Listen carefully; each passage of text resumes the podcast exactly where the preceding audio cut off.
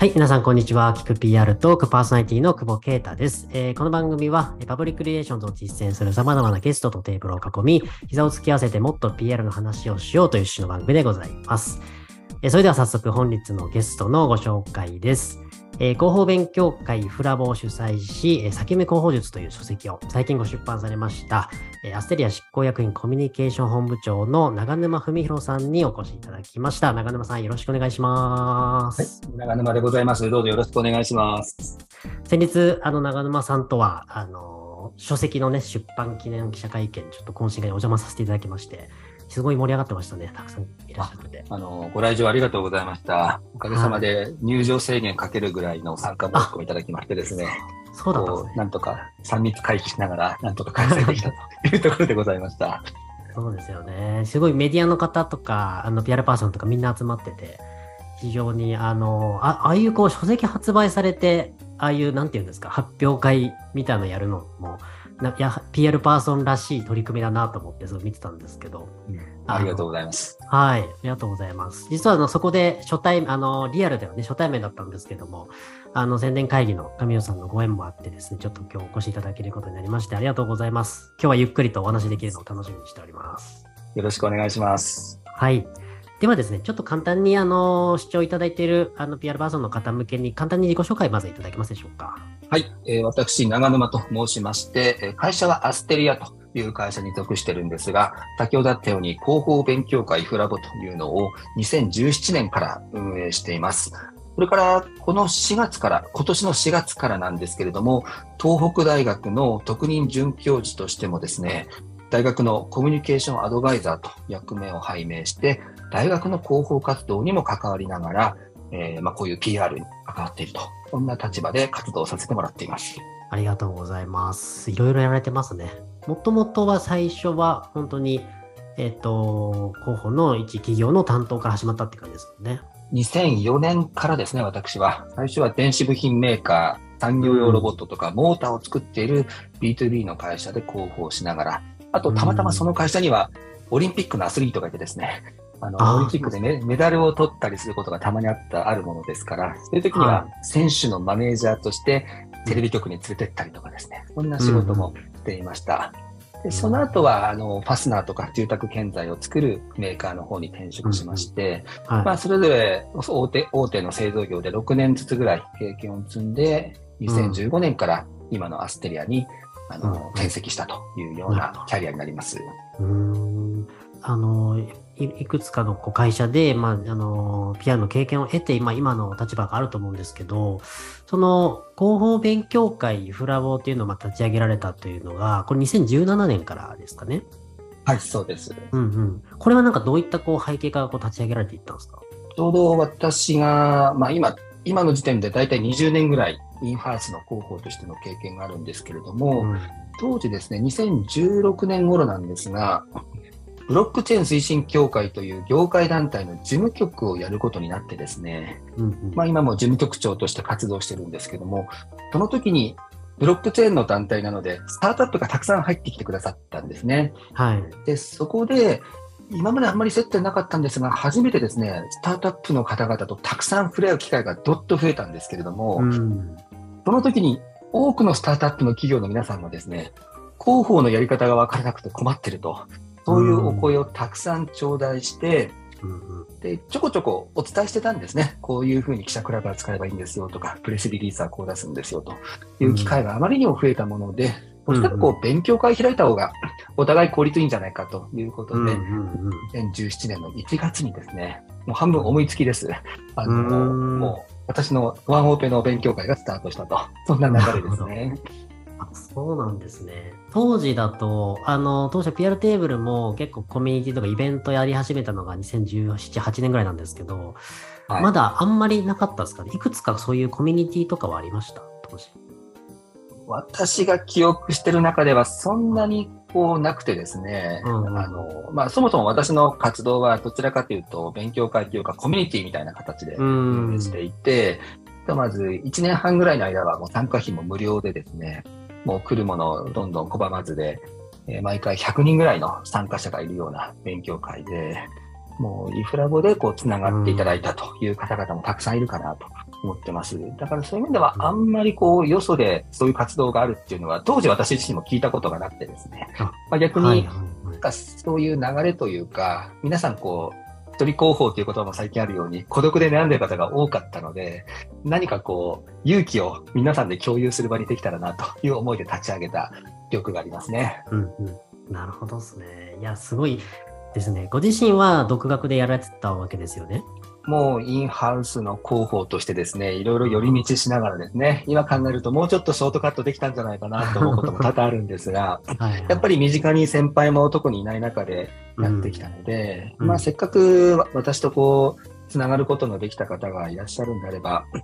ちょっとね、ショートカットというか、うん。あまりこう、んん余計な苦労はしないでですね、まあ私よりもこう、さらに高い次元で最終的には広報していただければなっていう気持ちで、この勉強会も立ち上げたっていう感じです。すごいですね。そう自分自分がやってきた苦労は同じ苦労はせずにショートカットしてほしいっていう社社会に還元したいって思いってことですね。やっぱり広報職全体の底上げみたいなところも一つ、んこういう、まあ、あの、年寄りのですね、ミッションかなと思っておりまして、まあ、まだまだ広報職の立場もさ組織の中で低いというところもあると思いますので、はいその辺にもね、貢献できたらなと思ってます。あの実際に僕ああのお会いした PR パーソンとかでイフラボさん出身ですみたいな方いますよ。あの広報の基礎はイフラボで学びましたみたいな。あありあありがたいですねお会いし。たことあります。はい。ありがとうございます。すごいもう貢献、その社会貢献してるなっていうのをすごく思いますし、僕自身はね、あの、イフラボにはちょっと参加はしてなかったんですけど、あの、長沼さんがやられてるあのツイッタースペースとかで日経新聞の読み方みたいなのやられてるじゃないですか。それにちょっと何度かはい拝聴させてもらったことがあって、あの。めちゃくちゃ深深くよ読んでというか、その、これはどういうふうにこれがあの露出されたのかとかっていうのを解説されてるんで、この切り口の解説のされてる方っていらっしゃらなかったなと思ったんで、ありがとうございます。やっぱりそのメディアの行動パターンを分かればですね、うん行動パターンが分かれば、我々のこう活動の成功率も高まるというふうに思っているので、もう常にこう逆算の私は広報ですね。はい。うんうんうんでまさにその今逆算という話もされましたが、まあ、今回あのご出出版された本のタイトルが先読み広報術というタイトルで出版されました、おめでとうございます。改めまあし、ありがとうございます。てこちらあの非常に今界隈でも話題になっててあの読んだよっていう声もよく聞くんですけどこれはあのちょっとここのね書籍について今日はいろいろとお伺いしていければなと思ったんですけどこちらの出版のこう背景といいますか、もともとやっぱりこういろんな活動されてった中で、どんなきっかけでこれまず出版されることになったんですか？やはりこの広報勉強会フラボという活動についてですね、はい。あのせ出版社の方々も見ててくださって、うんうん。で、まあ、広報会議さんですね、宣伝会議さんで出されてる。広報会議さんで、毎年1回か2回ぐらい寄稿させていただくようになってですね、まあ、その中で、いつか中野さんも本行きましょうねっていう話をいただいて、具体的には今から2年前ですね、うん。やりましょうということでスタートして、そしてまずは私のイフラボで講義をしている資料をですね、全部出版社の宣伝会議さんにお渡しして、この内容でどんな本ができるかなっていうディスカッションを、なるほど。まあ、1, 年間ぐらいかけてじっくりしてきたとはいいうところです。でその、まあ、1年、ちょうど1年ぐらい前からですね、健康が執筆し始めて、なんとか、あの、せ今月の18日にですね、発売することができたとうんいうところですね。あ、じゃあ結構、ね、あの、じっくりことこと煮込んだ内容なんですね。2年間。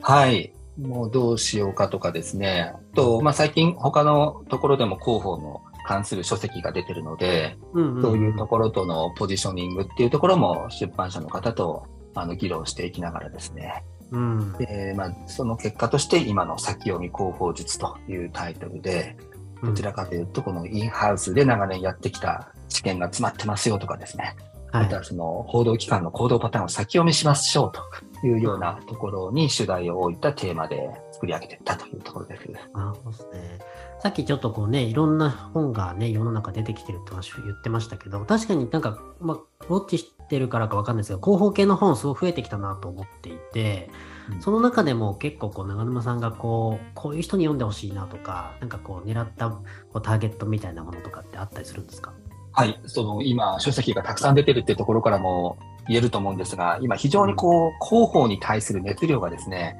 うん。今までになく熱くなってるかなと。昔は本当に知る人と知るような職種だったわけなんですけれども、え。そういう面では、広報の担当者はもちろんなんですけれども、やっぱりその広報をですね、どう活用すればいいのかっていうところについての知見ももう少しこう高まっていけばいいかなと思ってます。うんですので、まあ、この私の書籍自体は初心者からベテランまでですね、まずは広報の方に読んでいただきたいというのが一つあるんですけれども、やっぱりその広報を活用しようとしているし何かこう事業企画の方とか、あとはマーケティング担当の方とか、さらには経営者の方とか、そういった方にも、ちょっとこの書籍のエッセンスをご理解いただくとですね、あ、こんなタイミングで広報を使えばいいんだなとかですね、あの、そもそもメディアにのハートを射抜くというのはこういうことなんだなってことがちょっとでも分かっていただくと、少しこうんう、会社全体としての発信力も強化できるんじゃないかなと。まあそういう思いも込めて、あの、内容自体もですね、そういう方にもご理解いただけるような内容に仕上げているっていうところが特徴です。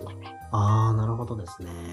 結構じゃあ幅広く読んでほしいなっていう思いで書かれたってことですね。うんやはりですね、その広報という機能への啓発ですね。うん。どうしてもこう広告と広報をちょっとこう混在させてしまっている、混同させてしまっているって方もまだまだいらっしゃると思いますし、うんもうその記事、報道してもらうためにはどういう、そうですね、あの、話題である必要があるのかと。うん何があれば報道価値が高まるのかっていうところ、これをあえてですね、あまりこう専門的な言葉も使わずに、幅広い方にご理解いただけるような形で、ちょっとこうメカニズムをご紹介、うんうんえしております。なので、その辺をご理解いただくと、だいぶですね、あの、広報以外の方にとっても役に立ちますし、話題のちょっと作り方、あと広報の絡み、広報との絡み方っていうところについても、うん何かご理解いただけるんじゃないかなと思います。なるほど。確かに。あの、僕思ったのは、あの、一章二章あたりに、社内と世の中のギャップっていうのをこう図が提示されていて、はい。あの非常にあれが、もしかしたら、その社内とか経営の方からするとドキッとする内容なんじゃないかなってちょっと思ったんですよね。あ確かに。はい。そうですねあ、そっかという。自分たちはこれを伝えたかったけど、実は世の中こう見えてんだっていう、それを広報が、あの、その視点で見てんだなってことに、なんかあの内容で気づかれるんじゃないかなとも思いましたし、あの、非常になので、なんかこう、具体的で実践的な内容だったなと。なんか、いわゆるこう、ノウハウ本みたいな世の中にたくさんありますけど、はい。冗談抜き一番本格派な内容なんじゃないかなって。ありがとうございます。はい。まあ、やっぱりこう人間、まあ会社にいてもそうですけども、自分が一番可愛くなってしまうので、えまあたまに私も講義で使うとかなり共感されるんですが、私たちって基本的に親バカなんですよね。ーはいはいはい。なので、その親バカの気持ちでメディアにも、で、さらには承認欲求を満たそうとしてしまうと、たちまち失敗してしまうと。逆にそういうことは広告でやればいいわけですよね。お金を払って。まあ、折り込みチラシだったり、こういう全面広告で訴えればいいわけであってあって、はいはい。やっぱりその親バカバカっていう気持ちを一旦捨ててですね、うんどうメディアの気持ちに寄り添うかっていうことを考えるっていうところが、できるかできないかによってだいぶ結果が変わってきますね。うん、わかりやすいですね。確かに親バカになっちゃいけないんだなっていうことですね。はい。なるほどな実際どうですか？これ結構出版されてみていろんな方たちに読まれて反響もあったと思うんですけど、なんか届いてる人に届いてるなっていう実感とかあります、届けたい人とか。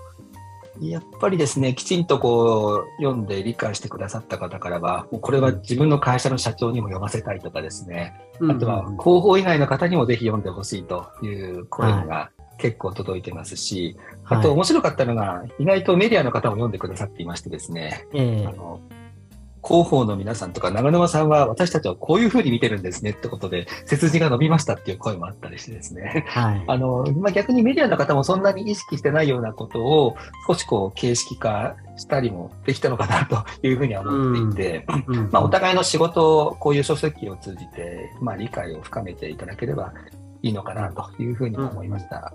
そうですね。確かにお互いの職種理解を深めるっていうのはすごく大事ですよね。相互理解して。そうですね。何をすればメディアの方々もハッピーなのかとかですね。うんまあ、逆に広報の人たちも何に困ってるのかってことがメディアの方にも伝わればですね、それはそれで、ちょっと今までにないような価値というか効果があったりもするのかなと思って、結構メディアの方がそうおっしゃってくださるのはすごくありがたいなと思ってるところですね。うんうん。いいですね。あの、ちなみに、ちょっと内容のところもう少しふ触れられればなと思ったんですけど、はいあのーなんかメディア露出だけじゃなくて、例えば第5章とかでは、その温度や SNS 活用手法とかにもしっかり触れられているなと思ってまして、あの私たちこう PR テーブルもこう温度メディアを軸にその採用広報においてこうペースを回していくみたいな支援をしてるんですけど、この辺がそのプレスリリースとかあそのだけじゃなくて、そういった手法にも触れられてるじゃないですか。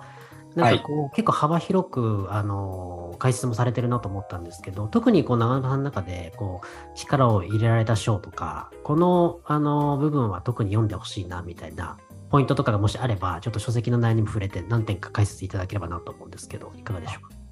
はい、ありがとうございます。おっしゃったように5章のところのオウンドメディアはかなりですね、KPI にもつながる話としてうん。結構深掘りしてまとめてみたところだったんですが、うん。やはりこの書籍の中で一番のポイントとなるのは、あの先ほどの2章の部分と、あと3章のところですね。うん。えー3章には何があるかというと、その報道の事例をお見せしながらですね、うん。ちょっとそこを因数分解して、うんどういう世の中の動きが関わっていたので、これは報道されたのかっていうことで、うんあの、大きく3つの事例を紹介しています。で一つが金融関係の話題で、まあ、ある金融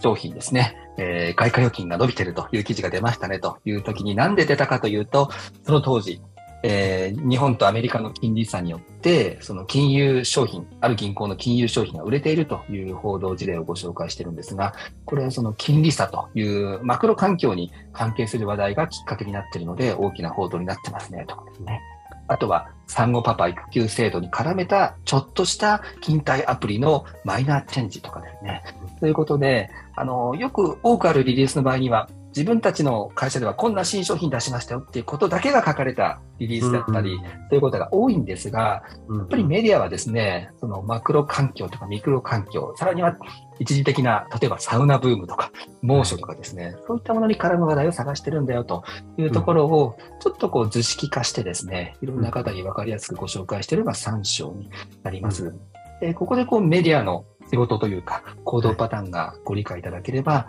あの、次の章にもどんどんとこう入っていけるかなというところで、一番3章のところにはですね、力を入れたというところですね。うん、なるほど。ありがとうございます。三章が結構やっぱり肝になってくるというか、そこはしっかり読んでほしいってことですよね。そうですね。うんやっぱりご自身としてもそういった部分をできなかったとか、その視点が欠けてた時期っていうのはやっぱあったってことなんですか？おっしゃる通りでですね、私も若かりし頃はいくらメディアのところに行って、こう、ええ。帰結してもですね、ノートすら取られないんですね。えこう、値踏みされて、こう、あ、はい。そうですかっていう感じうんで、もう20分も持たないような、15分も持たないような時もあったんですけれども、うんうん。ある時ですね、はい。別に何か戦略があったわけではないんですが、まあ、最近ちょっとこう天候の変化で、こういうものが何パーセント販売が伸びてるんですとかですね、うん。何何倍に増えてるんですっていう感じで、まずはその数字を絡めて説明しだしたらですね、うん。急にメディアの方がメモを取り出してですね、うんうんあこの人たちは数字がないと仕事にならないんだってことに初めて気がついたというところが、私の若い頃の最初の経験でですね。で、その中で、今、暑いからとか寒いからとかですね、何かこう、日本の国民の皆さんが何かこう影響しているようなことに絡めた部分もちょっと絡めることで、一気にこう報道されやすくなるってことに、その時、まあ、だいぶ苦労してから気がついたんで、ここがかなり寄り道のしたところではあるんですが、まあ、そういうところも今回の書籍ではご紹介しているので、まあ、どんどんですね、そういうショートカットをしてですね、うんうん。あの、成長していっていただければなという思いで、私のそんな失敗談も惜しみもなく書い書いております。なるほど。いや、でもめちゃくちゃあるあるだと思います。あの章とかは多分皆さん経験あるだろうなと思いますし、いや、確かにな、みたいな、すごく想像できるところなので、それを、あまあ、それをね、実際にやっぱり実践していく、いって、あの、肌感でこう掴んでいくみたいなのも大事ですよね。やっぱり。はい。だからやっぱり私も知らず知らずのうちの親バカだったんですね。単純にうちの、うちの商品すごいですよって話をしてもメディアは興味ないわけですよね。うんうん。まあそういう気づきをですね、皆さんにもこの本を見て感じていただければなと思ってます。結構あの書籍の中で、こう、よくあざといっていう言葉が何度も出てくるんじゃないですか。これ結構印象的だなと思ってて、前もあの出版記念パーティーでもおっしゃってたなと思ったんですけど、これはやっぱ褒め言葉みたいな、広報にとってはポジティブに働くわけですかね。その、いわゆる先読みしていく戦略的にちゃんと伝えていくことがあざといっていうことになるんですかね。あの、聞いてくださってありがとうございます。実はこの言葉を使うか使わないかはかなり議論を重ねてですね、なるほど。そもそもあざといというのはいい意味じゃないというところで、うんそうね。あの、うんどうしようかという議論を出版社の方ともしたんですが、ええただやっぱり、この私の先ほどの親バカじゃないとかですね、そういうところを表す上でも、あの言葉は、まあ、使うべきだという結論になってですね、うん実は、初めにのイントロのところで、うん。あの、この書籍ではあざといという言葉が出てきますが、あの、悪い意味では使っていませんという定義づけもしてるぐらいなんです。はい。で、要はですね、私たちというのが、あの、やっぱりこう、相手にとって仕事がしやすいとか、まあ、相手にとって受け入れやすいっていうところがないと、いくら力説しても受け止めてもらえないというところでは、その、先ほどのような、例えば法改正に関する要素をちょっと埋め込むとかですね、うんうん。えーそれをフックにしながら自分たちが言いたいことを書いてもらうというようなことで、まあ、そこがちょうど、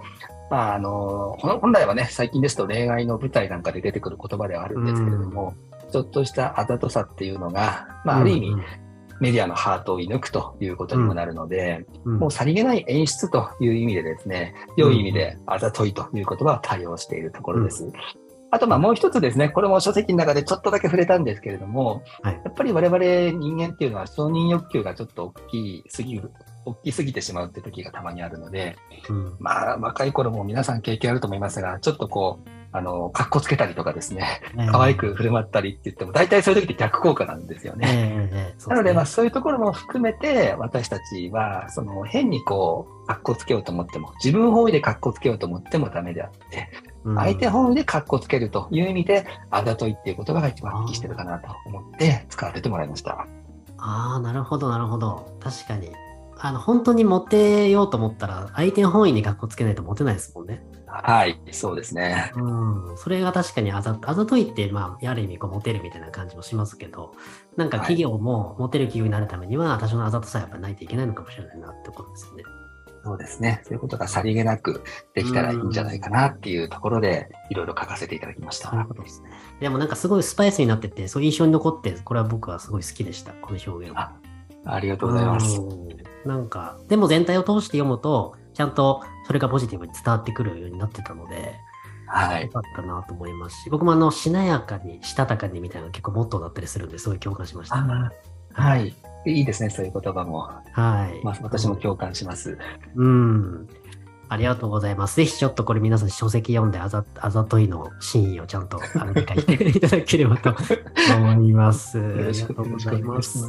はい。で、最後、あの、もうちょっともう一つですね、あの、僕すごくこう、聞きたいなと思ったことがあって、あの、後半のとこですかね、あの、ことは、まあ、広報レジェンドっていう言葉が出てくるんですけど、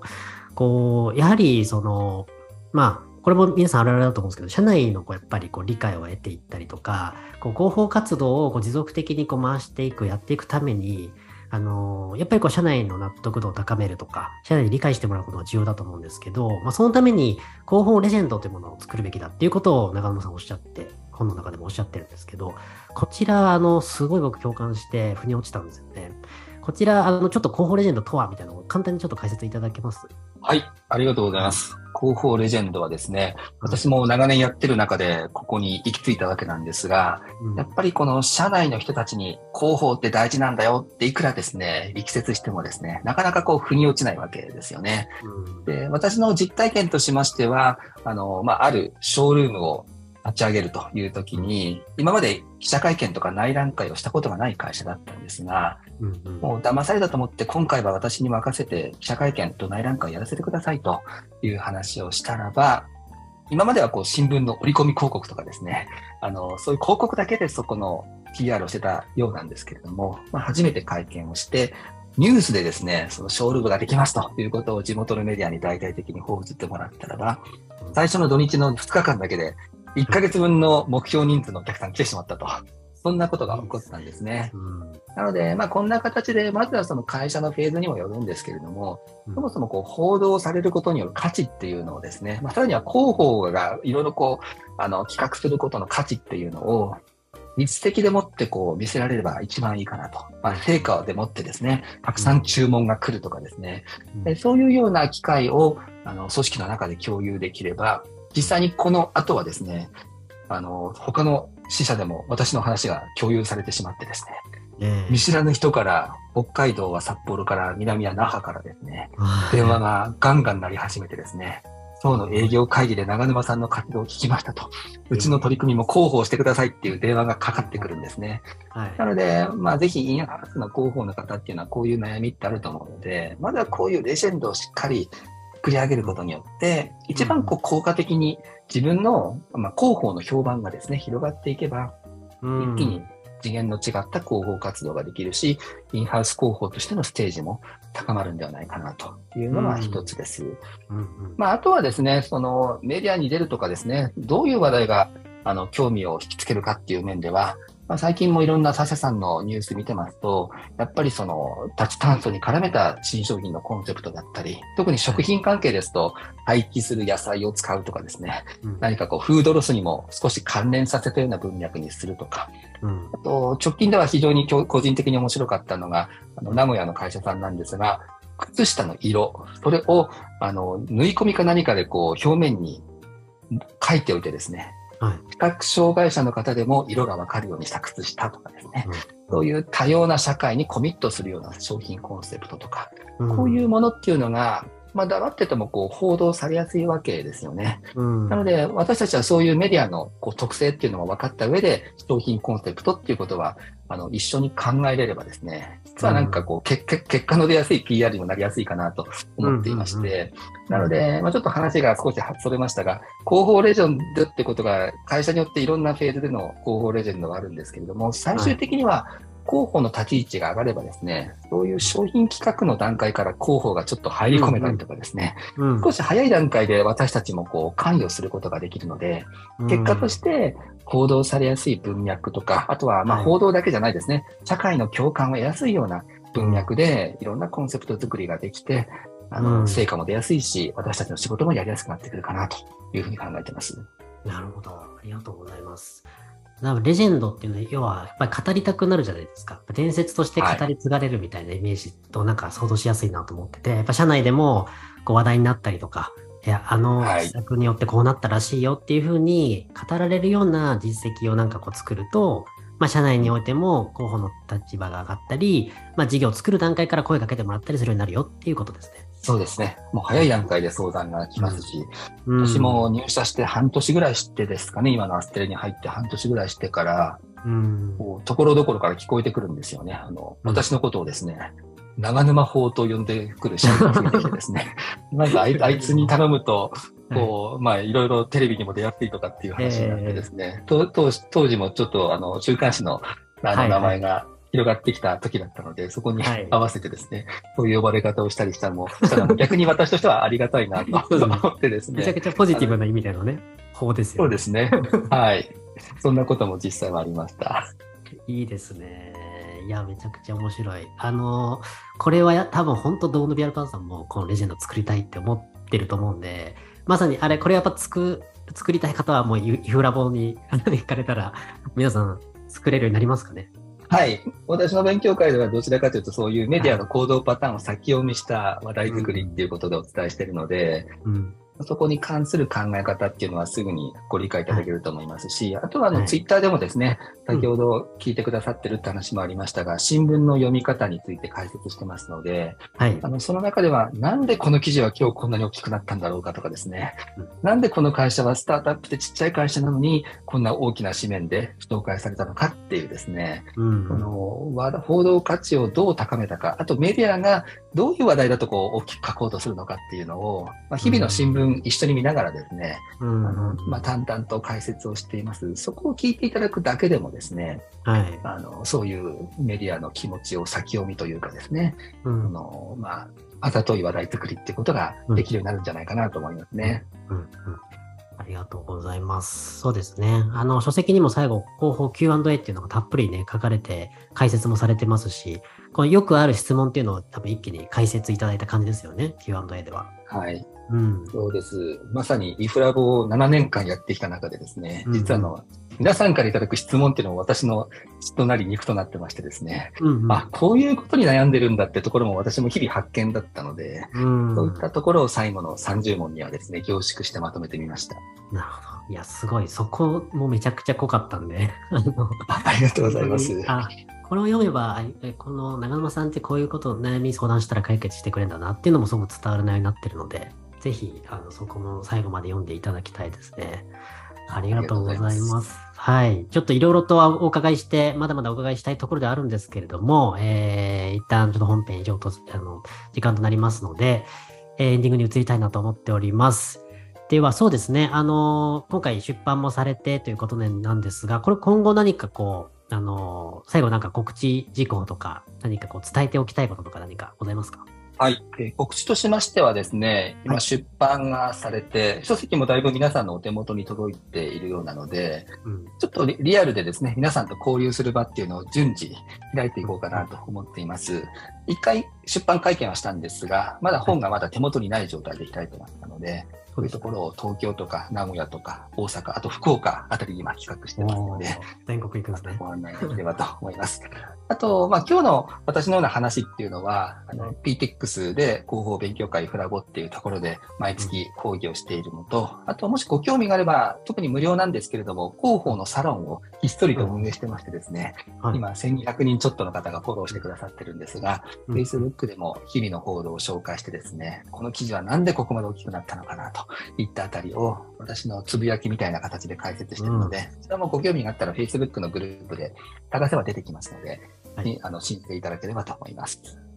ありがとうございます。ぜひ皆さん参加してください。じゃあ最後ちょっと PR、視聴している PR パスに向けてなんかメッセージみたいなものをいただいて終われればと思うんですけど、お願いできますか？はい。やっぱりですね、この PR、あの、ついついメディア露出とかですね、そういう近視眼的な目的でやってしまうこともあったりするかと思うんですが、いろいろとものの本とかを見てますとですね、あの、まあ、例えばアメリカに行って、アメリカで出版された体系パブリックリレーションズという書籍ですと、うん、その、まあ、広報とはという、まあ、パブリックリレーションズとはということでは、企業と社会、相互に利益をもたらす関係性を構築し、それを維持するマネジメント機能であると、まあ、こう定義されてるんですね。なので、この相互に利益をもたらす関係性というところで、先ほども少しご紹介しましたが、脱炭素に通じる商品とか、フードロスに通じますよとか、そういうところがやっぱりこう非常に大事になってくるわけなんですけれども、やっぱりこの最終的にはですね、このメディアに出るっていうことからもっと先に目を向けて、その会社としての存在意義を高めるとか、あとは、まあ、それによって、その何かこう社会から評価されるとか、あの、例えば経営者が何かアワードを取るとかですね、会社としても表彰されるとか、そういうところも含めた PR 活動としてやっていければですね、まあ、会社自体のその、サステナブルな経営とかですね、持続可能性というものにもコミットできるような PR になるんじゃないかなと思っています。なので、ぜひ、そういうことまで視野に入れた PR をですね、皆さんと一緒に考えていって、あの、どんどん私よりも高い視座でですね、皆さんには広報活動を取り組んでいただければな、というふうに思っています。以上です。ありがとうございます。ありがとうございました。素敵なメッセージありがとうございます。ではですね、えー、本日は以上で終わりたいと思います。えー、今日はあの、もし聞いて興味いただいた方は、先も広報術ぜひ買っていただいて、えー、フラボにも参加してみてください。それでは本日のゲストはですね、え、ステイヤ執行役員コミュニケーション本部長の長沼文弘さんでした。本日はありがとうございました。ありがとうございました。